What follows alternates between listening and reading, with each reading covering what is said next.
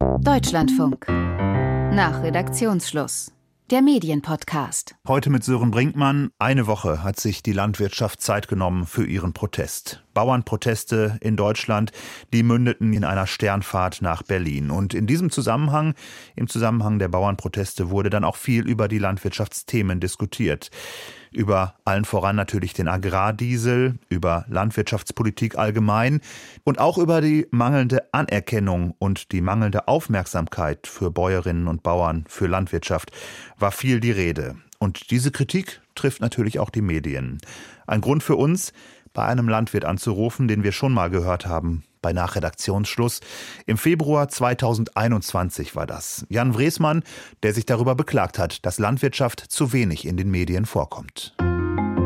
Mein Anliegen hängt mit meinem Beruf zusammen. Ich bin Landwirt und ich habe den Eindruck, dass die Landwirtschaft in der Berichterstattung, insbesondere in den öffentlich-rechtlichen Medien, erstens zu kurz kommt und zweitens eher schlecht wegkommt zu kurz kommt und zu schlecht wegkommt. Jan Wresmann, guten Tag erstmal. Hallo, guten Tag. Schön, dass Sie sich noch einmal die Zeit genommen haben für uns. Würden Sie das noch mal genauso sagen wie damals vor ziemlich genau drei Jahren? Womöglich so ähnlich, ja. Also wenn das Gespräch damals nicht stattgefunden hätte und wir heute zum ersten Mal miteinander sprechen würden, würde ich, denke ich, schon so ähnlich auch argumentieren. Ich habe das natürlich in den drei Jahren auch ein bisschen bewusster beobachtet, eben mit dem Hintergrund, dass wir dieses Gespräch hatten.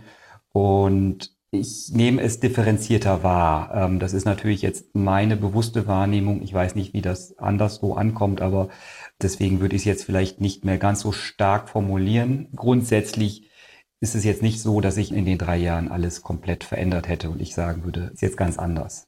Mhm. Was kommt Ihnen denn zu kurz? Also wirklich die Fachthemen, die man ja auch so in der Fachpresse findet, die eigentlich breiter in der Öffentlichkeit stehen müssten oder viel allgemeiner einfach das Bewusstsein für Landwirtschaft? Es ist nach wie vor und es ist sicherlich auch dem Journalismus als solchen bedingt, dass die Landwirtschaft jetzt vor allen Dingen dann Thema ist, wenn es über sie zu berichten gibt, wenn was Besonderes passiert und wenn was Besonderes passiert ist, dann ist es meistens natürlich eher eine Negativschlagzeile.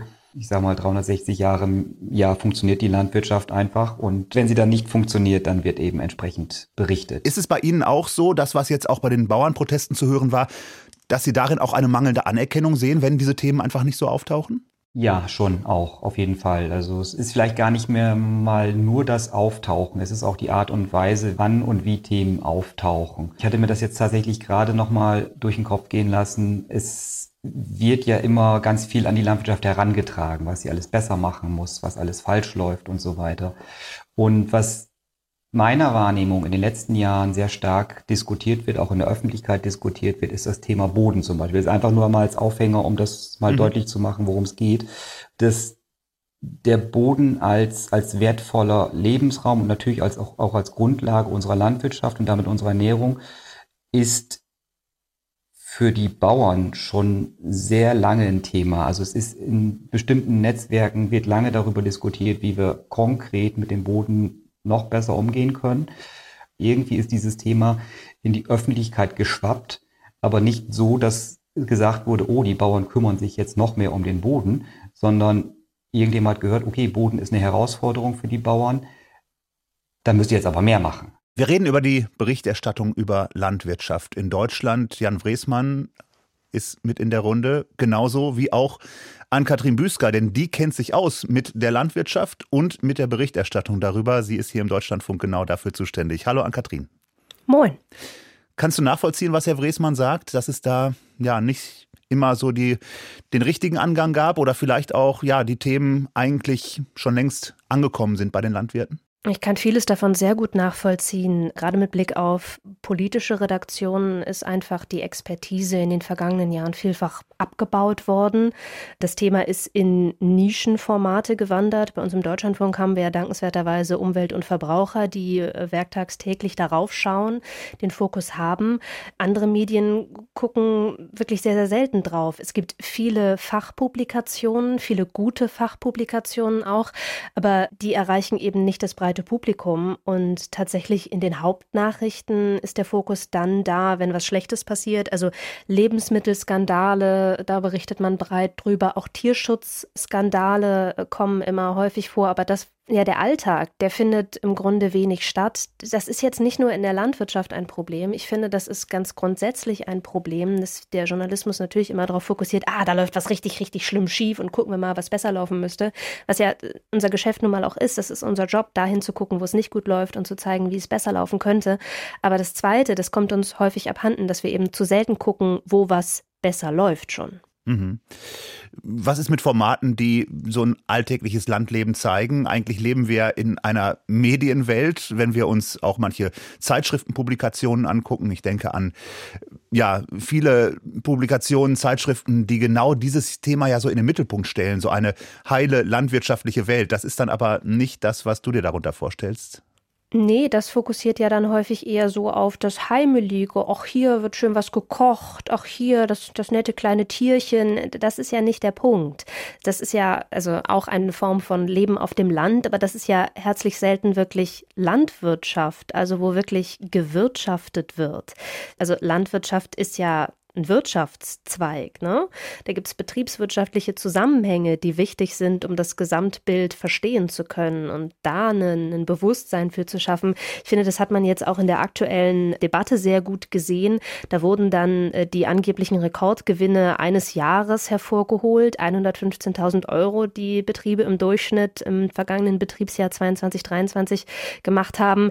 Ja, aber dann guckt man diese Zahl an, wenn man keine Ahnung davon hat und denkt, wow, das ist aber richtig viel viel. Man muss es aber in den Kontext setzen, um es verstehen zu können, dass es eben in den Vorjahren deutlich weniger war, dass es nicht alle Betriebszweige tatsächlich betrifft und dass das ja kein Bruttojahreseinkommen ist, sondern dass auch da eben noch Zahlungen von abgehen. Und genau diesen Kontext verstehen zu können, dafür bildet äh, Journalismus die Landwirtschaft nicht adäquat ab. Ich fand jetzt gerade interessant, dass du gesagt hast, es ist ein Bereich der Wirtschaft. Ist dann eigentlich die Landwirtschaft richtig auf oder wäre sie richtig aufgehoben in Wirtschaftssendungen? Na klar. Genauso wie in politischen, weil die Politik setzt ja den Rahmen für all das, was passiert. Herr Friesmann hat ja eben schon angesprochen, in der Branche gibt es viel Wissen. In Klammern, es gibt auch viele, die wieder besseren Wissens es äh, trotzdem nicht richtig machen, würde ich sagen. Aber den Rahmen für all das, damit das Gute umgesetzt werden kann, den muss natürlich dann wiederum auch die Politik liefern. Und ich habe das Gefühl, dass gerade Politikjournalistinnen und Journalisten die Landwirtschaft manchmal so, ach ja, mein Gott, das auch noch. Dann machen das vielfach auch Wirtschaftsredakteurinnen und Wirtschaftsredakteure noch mit kennen aber auch die Zusammenhänge nicht, sondern gucken nur gelegentlich mal drauf und das kann es halt auch nicht sein. Mhm. Du brauchst einfach ein gewisses Fachwissen. Du musst auch mal auf den Höfen gewesen sein, auf den unterschiedlichen Höfen, um zu verstehen, wie es läuft. Das kannst du nicht vom Tisch aus.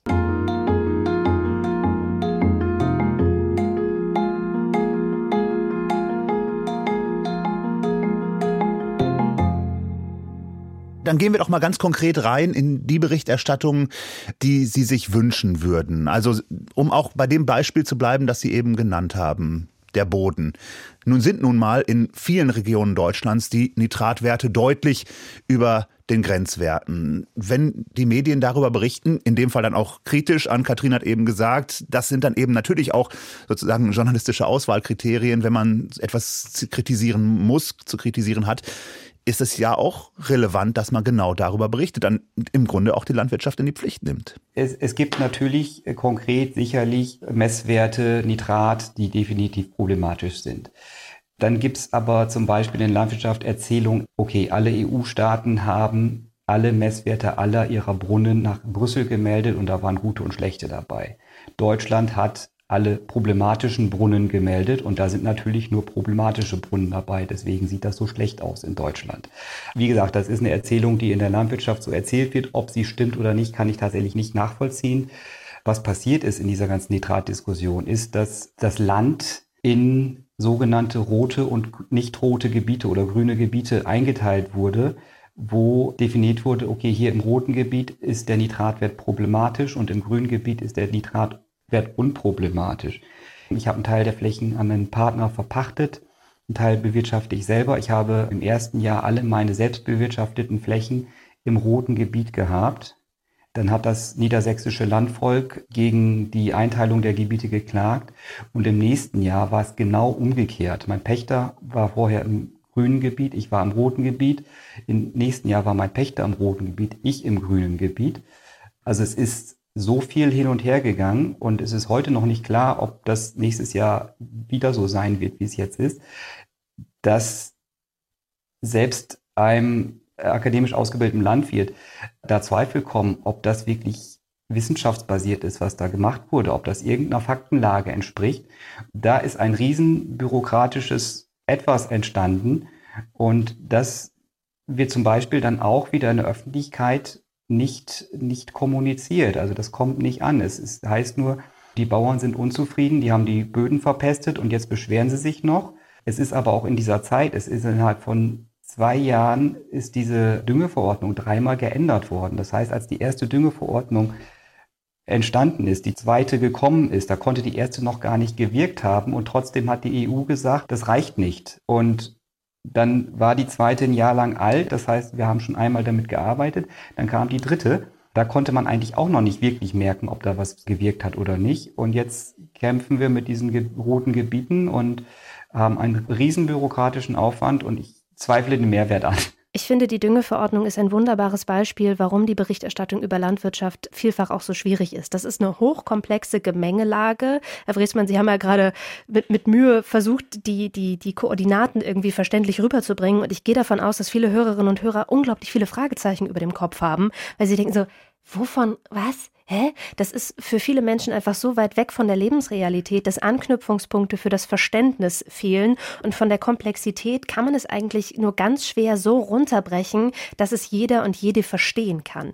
Ich hatte in meinen drei Jahren Hauptstadtstudio jetzt immer wieder mal mit dem Thema zu tun und ich habe mich ehrlicherweise auch schwer getan, dieses Thema angemessen zu vermitteln, insbesondere wenn man auf drei Minuten bzw. 3,30 irgendwie beschränkt ist ja in der tagesaktuellen Berichterstattung. Es ist ja nun mal Fakt, Faktum, dass viele Gebiete in Deutschland einfach zu hohe Nitratwerte im Grundwasser haben, kann man nicht wegreden, wissenschaftlich nachgewiesen. Wie jetzt der politische Umgang damit ist, das ist sozusagen die Range, wo dann in der Agrarpolitik die Diskussionen stattfinden müssten. Und dann ist die Düngeverordnung auch ein ganz fantastisches Beispiel. Sie haben den äh, Bürokratieaufwand äh, beschrieben, den das mit sich bringt. Und den wirklich auch spürbar, erlebbar zu machen für das Publikum, auch total schwierig. Auch bei der EU-Agrarpolitik total schwierig. Bürokratie Bürokratie sagt uns allen, was finden wir alle scheiße, aber wie enorm dieser Aufwand in der Landwirtschaft an vielen Stellen tatsächlich ist, das ist wirklich auch journalistisch total schwer zu greifen. Und Sie haben noch einen Aspekt genannt, auf den ich gerne eingehen würde, nämlich die Erzählungen in der Landwirtschaft. Und das ist so ein Problem, was ich finde, was sich aus der mangelnden Berichterstattung auch ergibt.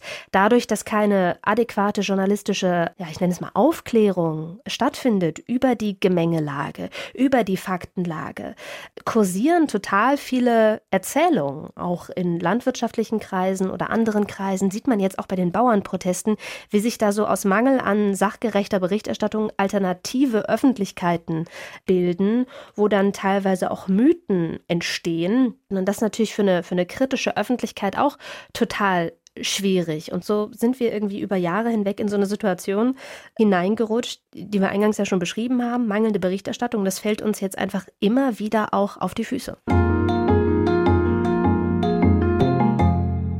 Häufig kommt es mir so vor, als würde, wenn eine Berichterstattung zum Beispiel zur Nitratfrage oder zur ökologischen Vielfalt in der Landwirtschaft, dann sind die Berichte so aufgebaut, dass das Problem beschrieben wird, dass dann sehr lange mit einem Experten, Expertin aus einer Umweltorganisation über dieses Problem gesprochen wird und dann am Schluss, das ist mir tatsächlich schon mehrfach aufgefallen, wird ein Satzschnipsel eines Bauernvertreters eingebaut.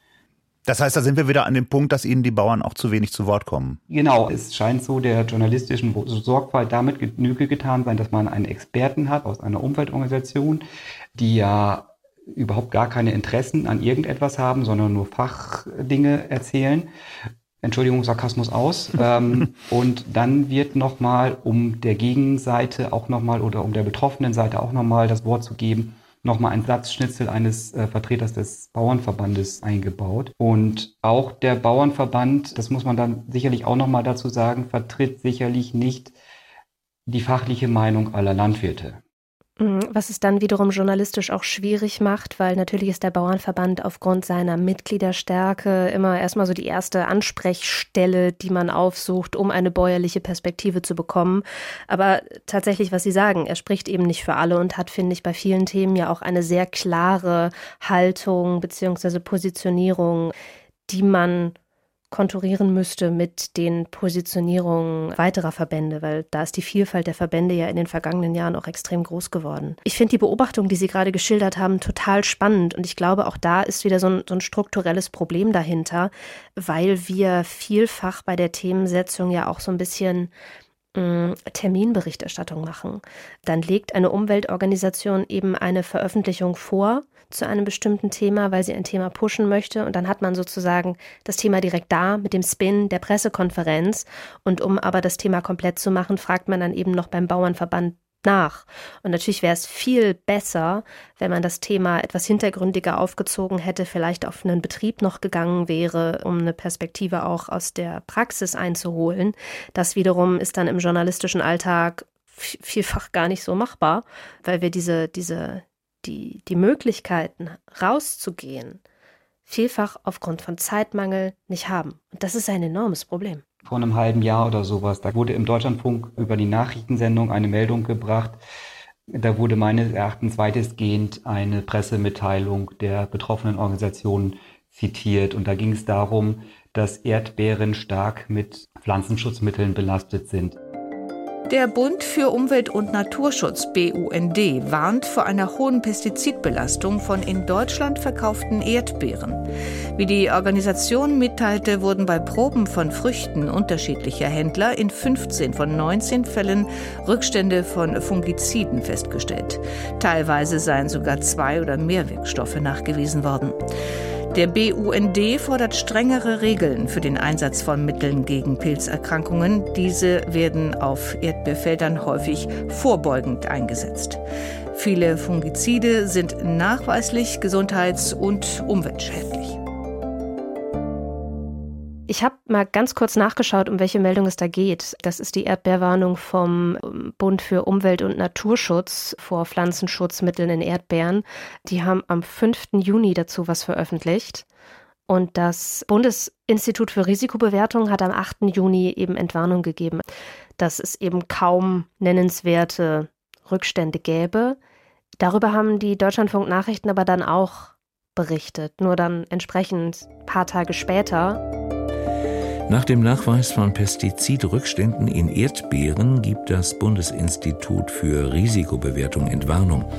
Eine gesundheitliche Beeinträchtigung durch den Verzehr der Beeren sei nach dem derzeitigen Wissensstand nicht zu erwarten, erklärt das Institut in einer aktuellen Stellungnahme.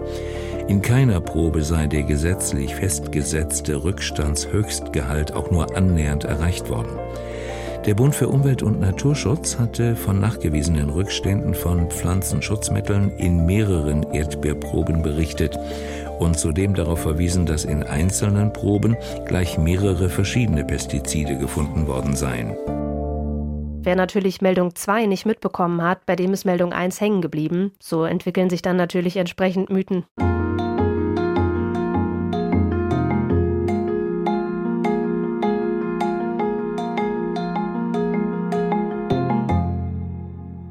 Ich würde gerne ein Thema noch ansprechen, das mir aufgefallen ist jetzt im Zuge der ganzen Bauernproteste und das grundsätzlich uns schon lange beschäftigt. Das ist dieses alte Thema, ich sag mal Stadt gegen Land. Das ploppte jetzt natürlich auch mal wieder auf. Und zum einen sehe ich, dass es dann ja die, die Politik gibt, die natürlich hauptsächlich in den großen Städten, in Berlin, in Landeshauptstädten stattfindet oder in Brüssel, auch die großen Medien zum Beispiel oder mindestens die überregionalen Medien sind eben natürlich in den großen Städten zu Hause.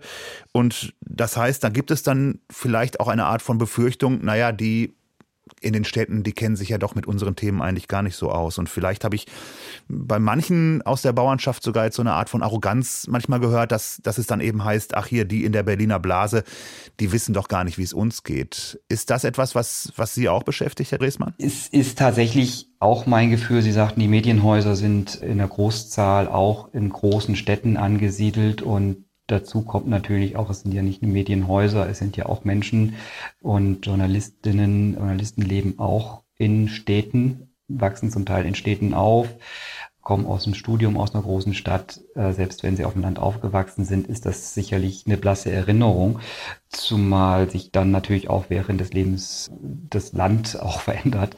Und da ist tatsächlich schon der Eindruck, dass das nicht wirklich verstanden wird, was auf dem Land passiert. Sie sagten die Arroganz der Bauern, äh, die wissen nicht, was, was bei uns passiert, aber es ist natürlich umgekehrt, auch aus unserer Wahrnehmung, eine Arroganz der Medien, der öffentlichen Meinung des Städters, dass die, ich, ich sage es jetzt mal platt, dass die sich einbilden, uns zu sagen, wie wir unsere Arbeit zu tun haben. Wir sind gut ausgebildet, wir wissen, wie wir es machen müssen. Ich würde kurz dieses Vorurteil ähm, dekonstruieren wollen, weil das ist zwar ein Narrativ, was viel verbreitet wird, so die in den Städten, die haben keine Ahnung, was auf dem, auf dem Land passiert, aber Nee, erstens wissen auch nicht alle auf dem Land, wie Landwirtschaft funktioniert. In vielen davon findet gar keine Landwirtschaft mehr statt. Also auch da hat man ja quasi die Entfremdung kleinere Städte etc., die haben keine Ahnung mehr, was, was im, im, Ackerbau passiert oder wie der Schweinestall von innen aussieht. Insofern finde ich, scheitert diese, diese Spaltungsidee schon, schon daran. Und zweitens möchte ich nochmal darauf hinweisen, Journalismus ist Handwerk. Ich mache Journalismus nicht in den Themengebieten, in denen ich äh, ihn betreibe, weil ich äh, aus meiner eigenen Lebensrealität so viel damit zu tun habe, sondern weil ich in der Lage bin, mich durch journalistisches Handeln in die Lage zu versetzen, informiert darüber zu sprechen. Das heißt, ich gehe raus, ich recherchiere, ich spreche im besten Fall mit den Akteuren vielfältiger Art, um über das Thema informiert zu sein und zu lernen. Und auf der Basis treffe ich meine Einschätzungen und setze ich Themen. Nicht, weil es aus meiner eigenen Lebensrealität kommt. Ich muss nicht Du musst nicht Landwirt sein, um über Landwirtschaft zu berichten oder nicht Soldatin, um über, über Verteidigungspolitik. Genau das, ganz genau das. Ich muss das, das Ding nicht leben, um es journalistisch greifbar machen zu können. Herr Wresmann, aber Ihnen fehlt dann, dann doch der Bezug, wenn ich Sie richtig verstanden habe? Ich kann Frau Büsker natürlich zustimmen. Natürlich ist Journalismus Handwerk und ich will Ihnen genauso wenig Ihren Beruf erklären, wie ich möchte, dass Sie mir meinen erklären. Aber es ist schon irgendwo ein fehlendes Verständnis.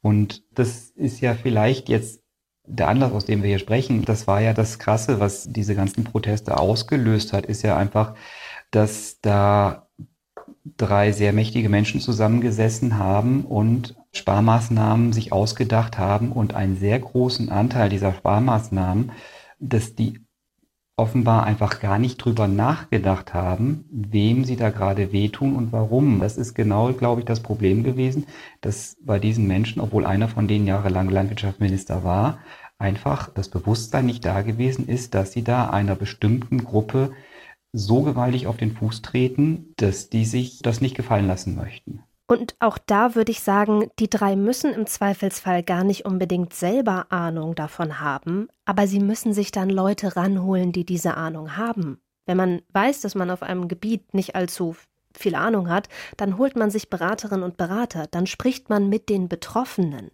oder mit Leuten, die sich mit Betroffenen auskennen und trifft nicht im stillen Kämmerlein zu dritt diese Entscheidung. Ich meine, Cem Özdemir, der Landwirtschaftsminister, hat ja unmittelbar danach schon signalisiert, äh, nee, Moment, so nicht, weil er sich ein bisschen auskennt und Leute im Ministerium hat, die ihm signalisiert haben, äh, nee, stopp, das ist eine ganz schlechte Idee.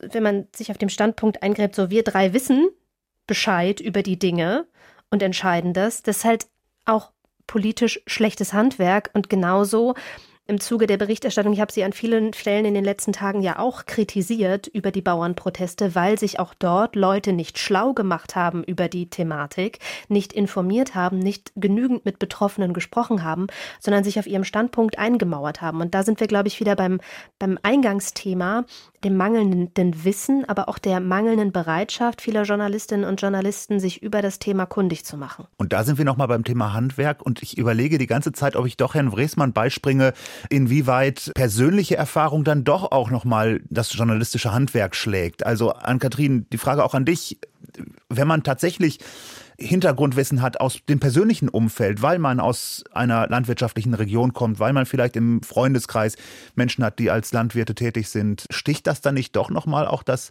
das journalistische Handwerk? Also es gibt einfach Dinge, die man sich so nicht aneignen kann?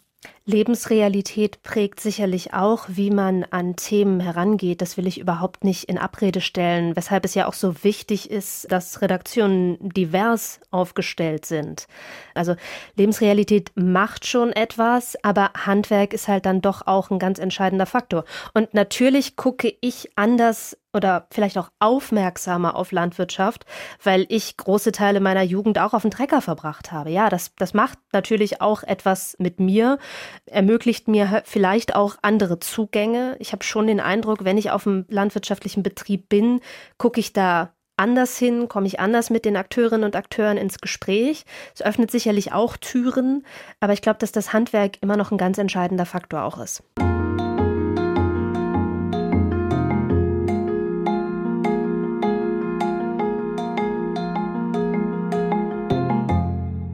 Herr Wresmann, Sie haben mir vor im Gespräch, vor unserer Aufzeichnung gesagt, dass Sie das Gefühl hatten, diese Stimmung, die eigentlich erst positiv war gegenüber der Landwirtschaft, die kippte dann mit dem Vorfall von Robert Habeck, der auf der Fähre festgehalten wurde. Ja, genau, das war so ein bisschen der Eindruck. Danach hat Herr Habeck ja dann auch ein Video veröffentlicht über sein Ministerium und hat dann Verständnis für die Bauernproteste bekundet und dann im gleichen Video aber eben auch unser aktuelles Problem der Demokratie mit Rechtspopulisten und Rechtsradikalen besprochen. Der Bauernverband hat für heute und die nächsten Tage zu Protestaktionen aufgerufen. Einige andere Gruppen und Verbände schließen sich an. Sie wollen ihre Kritik zum Ausdruck bringen, einige einfach ihrem Ärger Luft verschaffen. Das ist ihr Recht. Allerdings warnt der Bauernverband selbst inzwischen davor, dass die Proteste nicht vereinnahmt werden dürfen. Es Aufrufe mit Umsturzfantasien, extremistische Gruppen formieren sich, völkisch-nationalistische Symbole werden offen gezeigt. Es wird sichtbar, dass in den letzten Jahren etwas ins Rutschen geraten ist, was den legitimen demokratischen Protest und die freie Meinungsäußerung entgrenzt. Und das sind meines Erachtens zwei Themen, die, die, die erstmal nichts miteinander zu tun haben, die Herr Habeck da aber ziemlich in eine Schublade gesteckt hat. Das fand ich schon einigermaßen ungünstig. Das hat mich tatsächlich schockiert, wie er es gesagt hat. Und auf diesem Zug sind dann äh, so zumindest unterschwellig einige Medien aufgesprungen und äh, haben die zwei Dinge ineinander gesteckt. Ich muss da einmal kurz einhaken, weil ich kann das total nachvollziehen, dass sich das richtig blöd anfühlt, wenn man als Landwirt irgendwie für seine Belange sich stark macht und dann aber Politikerinnen und Politiker darauf hinweisen, Moment, lasst euch nicht von rechts vereinnahmen. Nur die Proteste wurden ja teilweise von rechts vereinnahmt. Und ich finde, es spielt überhaupt keine Rolle, ob diese acht Leute da die Fähre erstürmen wollten oder nicht. Sie sind auf die Gangway gerannt und haben Polizistinnen und Polizisten irgendwie angegangen. Das ist ja nun mal ein Faktum, das kann man nicht wegreden. Und ebenso sind die zahlreichen Galgensymbole auf den Demonstrationen ja ein Faktum. Auch an diesem Montag auf der Demonstration in Berlin. Ich bin gerade noch mal meine Bilder durchgegangen und teilweise würde ich das, was da auf Transparenten stand, als ganz klare Gewaltandrohung klassifizieren. Und damit muss man als Landwirtin und Landwirt eben auch klarkommen, dass auf den Demonstrationen wo man sich selbst für die eigenen Belange stark macht, dass da eben auch Leute stehen, die einen Umsturz am liebsten hätten, die den Finanzminister vorne auf der Bühne niederbrüllen und ihm eben nicht mehr zuhören wollen. Und damit muss sich die Landwirtschaft eben auch auseinandersetzen. Das ist da, das ist die, die Breite der Gesellschaft ist auch in der Landwirtschaft und so gibt es eben auch dort Extremistinnen und Extremisten. Bei der Demo am Montag waren auch viele Handwerkerinnen und Handwerker dabei, Spediteure waren waren dabei. Da ging es eben nicht mehr nur um die Landwirtschaft. Und Medien haben die Aufgabe, diese Breite der Realität eben auch darzustellen. Und da finde ich, kann man nicht sagen, hm, ist aber blöd, da haben sich die Medien irgendwie auf rechts eingeschossen. Hey, das war nun mal da.